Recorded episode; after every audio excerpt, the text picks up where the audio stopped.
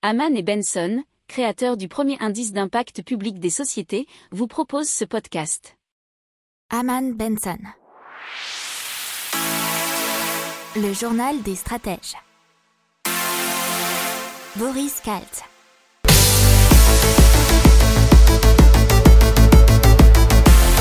Bonjour à tous et bienvenue dans le journal des stratèges pour cette compilation des nouvelles de l'actualité technologique du 25 au 29 janvier 2021.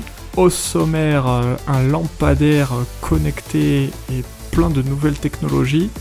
La Banque de France et les euros numériques, un logiciel qui lit de la littérature médicale, les ordinateurs quantiques, payer en ligne avec du cash, WhatsApp et une amende record, un téléviseur sans aucun fil, l'Union Européenne et la 6G. Euh, qu'en est-il de la connexion Internet en Europe? Une technologie sans contact physique mais qui permet d'appuyer sur des boutons. Et l'Union Européenne et l'intelligence artificielle. Voilà, je vous souhaite une excellente écoute. Allez, c'est parti avec Green Tech Innovation, le lampadaire qui efface les factures d'électricité. Alors c'est super intéressant puisque apparemment euh, il permet d'effacer totalement les factures d'électricité, voire même de générer de nouvelles rentrées d'argent. Pourquoi? Puisqu'il y a plusieurs rangées de panneaux solaires qui sont apparemment hyper performants et qui se situent au-dessus de ce lampadaire il y a un système de réverbération et de double cellule qui permet de produire deux fois plus d'électricité. Euh, une autonomie qui est vraiment très très haute puisque l'hiver euh, la batterie peut tenir 4 jours et l'été environ 16 jours. Euh, cette technologie, c'est de l'intelligence artificielle aussi, puisque ça rend la lampe totalement autonome, puisqu'elle est capable de s'adapter toute seule à toutes les situations afin d'économiser le plus possible d'énergie. Mais pour autant, on a un éclairage optimal, euh, que ce soit la journée avec du brouillard par exemple, ou bien la nuit dans l'obscurité la plus complète. Il faut bien savoir que même si le lampadaire est éteint et qu'il détecte euh, la présence de quelqu'un, il va se rallumer tout simplement. Euh, la, lampe collecte en temps réel euh, beaucoup d'informations, que ce soit la météo, la charge de la batterie, l'intensité, la présence des gens dans la rue, comme je vous ai dit, les analyse et calcule toute seule quelle est la meilleure option pour l'éclairage? Donc fini les coupures d'électricité en plein milieu de la nuit et la présence ou non de gens. Alors, selon David Schkiri, qui est un concepteur, euh, une étude faite sur la ville de Strasbourg permettrait de récupérer près de 30 euros par lampe et par an sur 90 000 points lumineux. Cela reviendrait à faire une entrée d'argent de 2,7 millions d'euros. Et eh oui, vous avez bien entendu. Donc cette lampe, euh, c'est hyper simple apparemment à poser puisqu'elle se visse tout simplement en haut du mât qui est déjà existant. La durée de vie serait de 25 ans et la coque est presque totalement recyclable. Alors, euh, y a ça quand même un coût, mais si vous voyez les rentrées potentielles d'argent, le coût est moindre puisque le prix évolue autour de 2000 euros. Euh, apparemment, il n'est pas non plus nécessaire de remplacer tous les anciens lampadaires puisque les lampes peuvent se connecter avec leurs voisines pour les alimenter. Je ne sais pas par quel procédé, mais c'est ce qui a été expliqué. On continue tout de suite avec les technologies et surtout avec K1 qui est un super logiciel qui lit de la littérature médicale pour orienter les diagnostics. Et euh, c'est la start-up donc israélienne éponyme qui espère avec son logiciel basé sur l'IA euh, qui est destiné à faciliter la tâche des médecins, ne plus les confronter à d'énormes quantités de textes pour les aider dans leur diagnostic. Et qu'est-ce que permet de faire ce logiciel? C'est de cartographier notamment 5 millions de relations entre les symptômes et les maladies, les résultats, les laboratoires, les complications et les facteurs de risque. Euh, K1 a apparemment aussi développé un moteur d'intelligence artificielle qui utilise le graphe de connaissances créé pour imiter la pensée d'un médecin. Il aide donc à établir leur diagnostic, les oriente vers une démarche recommandée et euh, les soutiens avec des sources médicales.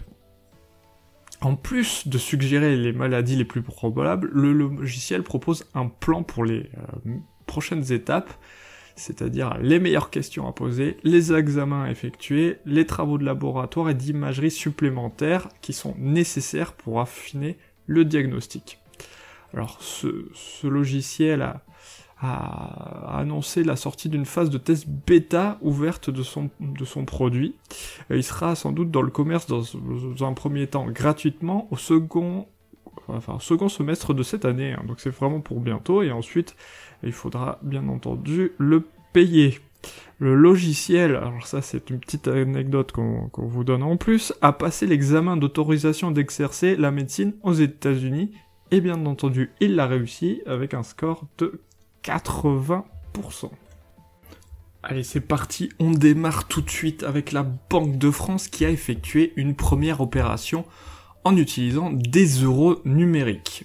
L'expérience s'est déroulée le 17 décembre 2020 sur la plateforme De la SETL et a nécessité la participation de plusieurs institutions financières qui étaient Citi, KCIS, Groupama, OFI et DXC. Les deux premières institutions jouaient le rôle de banque commerciale dans le cadre d'une opération d'achat de CBDC d'une valeur de plus de 2 millions d'euros auprès de la France.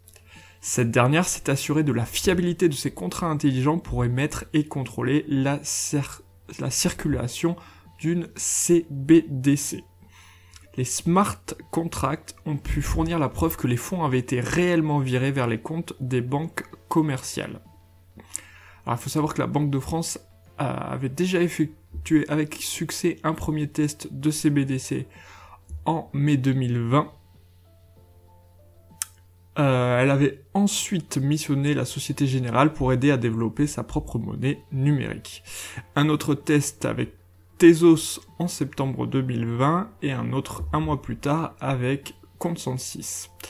Euh, D'autres tests devraient se poursuivre dans l'année euh, avec l'ambition de proposer une contribution à la réflexion plus globale de l'eurosystème sur les avantages de la CBDC. On continue tout de suite avec les technologies et surtout avec K1, qui est un super logiciel qui lit de la littérature médicale pour orienter les diagnostics.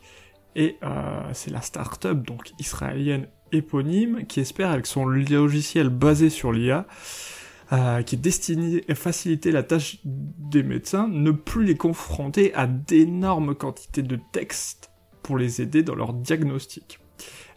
Qu'est-ce que permet de faire ce logiciel? C'est de cartographier notamment 5 millions de relations entre les symptômes et les maladies, les résultats, les laboratoires, les complications et les facteurs de risque. Euh, K1 a apparemment aussi développé un moteur d'intelligence artificielle qui utilise le graphe de connaissances créé pour imiter la pensée d'un médecin. Il aide donc à établir leur diagnostic, les oriente vers une démarche recommandée et euh, les soutient avec des sources médicales. En plus de suggérer les maladies les plus probables, le logiciel propose un plan pour les euh, prochaines étapes, c'est-à-dire les meilleures questions à poser, les examens à effectuer, les travaux de laboratoire et d'imagerie supplémentaires qui sont nécessaires pour affiner le diagnostic. Alors ce, logiciel a, annoncé la sortie d'une phase de test bêta ouverte de son, de son produit. Il sera sans doute dans le commerce dans, un premier temps gratuitement au second, enfin, second semestre de cette année. Hein. donc c'est vraiment pour bientôt. Et ensuite, il faudra bien entendu le payer. Le logiciel, alors ça c'est une petite anecdote qu'on vous donne en plus, a passé l'examen d'autorisation d'exercer la médecine aux États-Unis et bien entendu, il l'a réussi avec un score de 80%. Allez, on fait un léger et rapide topo sur les ordinateurs quantiques et surtout sur IBM qui en possèdent déjà des embryons. Et pourquoi on vous parle encore des ordinateurs quantiques? C'est puisque Macron, Emmanuel Macron, notre président, a annoncé cette semaine un plan d'1,8 milliard d'euros sur 5 ans pour le prochain Quantique en France, et on vous en a déjà parlé la semaine dernière. Euh, s'appuyer sur la physique de l'infiniment petit, c'est ce qu'on appelle la mécanique quantique. elle utilise des qubits, euh, qui est la capacité d'adresser des problèmes que les ordinateurs classiques ne savent pas adresser. Partout où il faudrait des dizaines ou des centaines d'heures de calcul, voire bien plus, euh, avec des machines traditionnelles, l'ordinateur quantique vous permet de le résoudre bien plus rapidement. Alors c'est une machine un peu particulière et un peu différente des ordinateurs que l'on connaît déjà, puisque ces fameux qubits doivent être isolés et refroidis à des températures proches du zéro absolu. Et donc les machines euh, d'IBM, donc euh, ça c'est en substance un article que vous aviez euh, sur France TV Info et surtout que vous aviez dans notre newsletter à laquelle j'espère que vous vous êtes Vous pouvez le faire sur le site de Haman Benson Strategy dans la rubrique média ou bien vous regardez dans la description de ce podcast, vous aurez le lien pour vous y abonner. Euh, les machines IBM sont refroidies à moins 273 degrés. Alors, si je me souviens bien de ma physique, c'est bien ça. Le euh, zéro absolu, mais j'en suis pas certain à 100%. Alors cela ressemble à un gros ballon d'eau chaude à l'intérieur duquel se trouve toute l'électronique quantique. On en reparlera, à mon avis, très prochainement. Allez, on passe aux technologies et surtout à une nouvelle technologie disponible en France qui permet de payer avec du cash et le tout en ligne. Alors c'est pas si simple et ça existe déjà à l'étranger et aux États-Unis euh, par exemple avec Amazon. Ici c'est Brinks France qui va pouvoir le proposer avec Point Cash Service et donc payer un achat sur un en espèces chez un buraliste. Donc avec des tabacs partenaires, pour l'instant il y en aura 1600, vous recevrez un code barre par mail, il suffit de le présenter avec sa carte d'identité au buraliste et de payer en espèces que vous devez et l'achat est réalisé. Ça a été certifié par l'autorité de contrôle prudentiel et de résolution, la CPR. Bien sûr, le paiement en espèces est plafonné à 1000 euros et le processus d'authentification est sécurisé. Alors, euh, ça a été fait normalement pour les gens qui voulaient pas trop payer sur internet avec une carte bleue, quelque chose comme ça. Alors ce qui est rigolo, c'est que au final, lors du premier achat, le consommateur est contraint d'envoyer un selfie et d'une photo de sa carte d'identité à la Brinks. Derrière, un système d'intelligence artificielle s'assurera de l'identité de l'acheteur. S'il est validé, il sera intégré dans une base de données de l'entreprise qui sera ainsi capable de dire qui tient les billets précise Patrick Lagarde, donc le, patron de Brinks France. Donc, pour éviter de payer en carte bleue sur internet, vous donnez vos informations à Brinks France. C'est assez ironique. Allez, on passe aux technologies et WhatsApp, qui risquerait une amende record. C'est l'Irlande qui envisagerait d'infliger euh, cette sanction allant de 30 à 50 millions d'euros contre WhatsApp.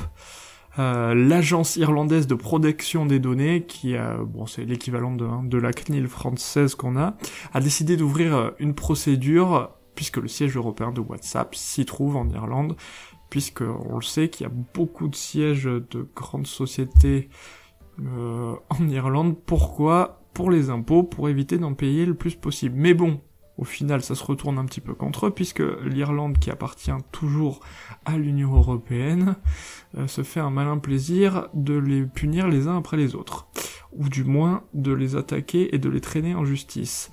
Et euh, cette affaire est antérieure à la récente polémique euh, qu'on a tous entendue du partage des données des utilisateurs de WhatsApp avec Facebook. Le sujet est pourtant le même, c'est le manque de transparence du géant américain et la façon dont il a pioché dans les informations de la messagerie. Alors c'est assez rare que, que les euh, nations s'attaquent à, ces groupes-là. Euh, la France, surtout pour des montants hein, euh, assez significatifs, la France l'a fait récemment avec Google et une demande de 50 millions d'euros. Et on passe à la suite avec Résonance. Un téléviseur dépourvu de câbles c'est génial. Euh, la start-up russe hein, qui a inventé ça a basé sa technologie sur une alimentation basée sur la résonance magnétique, d'où le nom de résonance bien entendu. C'est donc transférer de l'énergie électrique d'un point A à un point B. Elle a mis en place à l'arrière du téléviseur une bobine de réception, une bobine d'émission qui est placée à environ 50 cm et elle est évidemment branchée au secteur. Le système fonctionne jusqu'à 1 mètre de distance et il n'est même pas nécessaire que les deux dispositifs soient alignés pour que l'énergie électrique passe. Elle pourrait faire ses preuves également apparemment sur des drones, des robots, voire des véhicules électriques. Donc possibilité d'adaptation de cette technologie, c'est assez intéressant. Allez, on continue avec les technologies et plus particulièrement l'Union européenne qui prépare déjà la 6G avec le projet EXA-X. Et pourquoi c'est intéressant? Puisqu'il est piloté par le géant finlandais des télécommunications Nokia, mais il y a 22 poids lourds des télécoms de 9 nationalités différentes qui travaillent avec Nokia. Pourquoi la 6G C'est un débit 50 fois supérieur à la 5G, un accès permanent et une consommation d'énergie réduite. Euh, l'idée c'est de pouvoir faire des utilisations que pour l'instant il serait complètement impossible avec des jumeaux numériques notamment, c'est-à-dire répliquer à la perfection des objets, des machines, des humains sous la forme d'avatars, voire capable de simuler en 3D des lieux comme des bureaux, des usines, avec la possibilité d'interagir à distance avec son environnement virtuel. Alors euh, l'idée c'est de pas être trop à la traîne comme on l'a été avec la 5G. Euh, la Chine par exemple a déjà mis en orbite en novembre dernier un satellite qui est entièrement dédié à 6G bien sûr. L'équipementier coréen Samsung se prépare lui aussi au prochain réseau de télécommunications tout comme les Américains qui ont fondé leur propre groupe industriel. On espère que ce prochain réseau de télécommunications sera opérationnel aux environs de 2030. Et on continue avec la meilleure connexion internet en Europe. Pour qui est la palme? Eh bien ce sont plutôt pour les petits états comme le Liechtenstein et l'Andorre. Euh, Luxembourg, Islande, Suisse et Hongrie sont pas loin. Les pays nordiques fonctionnent bien et la France se situe dans la moyenne. Pour autant, les Balkans et surtout l'Italie seront plutôt dans le peloton de queue. Je sais même pas si ça se dit. Peu importe, si vous voulez voir les statistiques dans leur intégralité, je vous invite à regarder le, site Statista et euh, pour avoir accès plus facilement à ce genre d'informations, à vous abonner à notre newsletter. Et on continue avec une technologie euh, sans contact physique qui est vraiment du coup dans le, vent en ce moment, puisque technologie kinétique touche-lèche suisse le mouvement des doigts et reproduit la réponse tactile que l'on ressent quand on appuie sur un bouton, mais pour autant sans le toucher physiquement. Euh, c'est le mouvement qui est l'interaction, et ça peut répondre à tout type d'interaction, euh, aussi celui de glisser un bouton latéralement le fait de voir le bouton s'enfoncer ou réagir physiquement en même temps que le doigt pousse ou bouge évite d'en toucher la surface. Alors Stuck Design n'a pour l'instant qu'un prototype fonctionnel qui est en stade d'expérimentation, mais si la technologie Kinetic Touchless euh, est euh, appréciée de tous et a, disons, des moyens de, de, de faire l'argent avec, ils continueront sans doute. Voilà, une étude maintenant américaine euh, sur l'intelligence artificielle. Elle émane de l'Information Technology and Innovation Foundation, qui est un think tank américain euh, qui a réuni une trentaine de critères autour de la recherche du développement commercial ou encore des investissements pour euh, évaluer l'avancement euh, dans l'intelligence artificielle. Alors les États-Unis obtiennent 44,6 points euh, sur une échelle de 100, la Chine 32 et l'UE 23,3 points. Alors pourquoi? Problème d'investissement et de financement apparemment, surtout du capital investissement. le document note toutefois que l'Europe a publié de nombreux documents de recherche sur l'intelligence artificielle ce qui est encourageant. Mais ce qui est, euh, disons, problématique en Europe, c'est euh, l'incapacité pour le moment à se fédérer entre nations pour créer de l'intelligence artificielle beaucoup plus efficiente. Pour approfondir ces sujets, abonnez-vous à la newsletter de Haman et Benson et écoutez nos autres podcasts que vous retrouverez dans les notes de l'émission ou sur notre site internet.